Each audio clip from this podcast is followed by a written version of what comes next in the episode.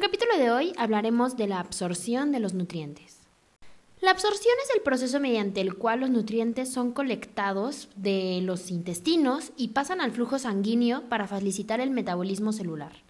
De 3 a 4 horas después de que han sido ingerido un alimento, el cuerpo debe encontrar una manera de absorber millones de moléculas de nutrientes, incluidos los aminoácidos, monosacáridos, ácidos grasos, monoglicéridos, vitaminas y minerales. La absorción tiene lugar principalmente en el intestino delgado, que cuenta con una longitud de 7 metros.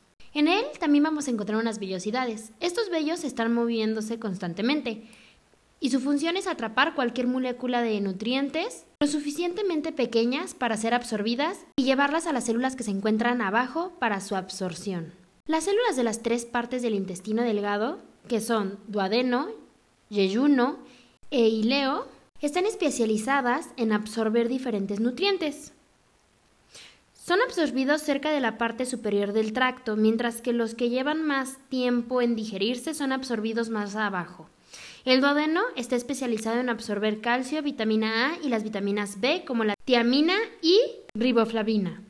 Las grasas se absorben principalmente en el yeyuno y la vitamina B12 en el ileo. Los nutrientes solubles en agua pasan sistemas vasculares de las células bajo los vellos, por medio de los capilares. La sangre bombeada en un patrón con figura de 8 por todo el cuerpo. Recoge directamente los nutrientes mediante una vena porta que va directo al hígado. La sangre que sale del hígado transporta algunos de estos nutrientes al corazón por medio de la vena hepática, mientras otros nutrientes se almacenan y se usan dentro del hígado.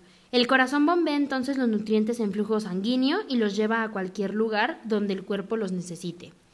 Las grasas por ser más grandes y las vitaminas solubles en grasas son transportadas por el sistema linfático. No se digieren primero al hígado, sino al corazón.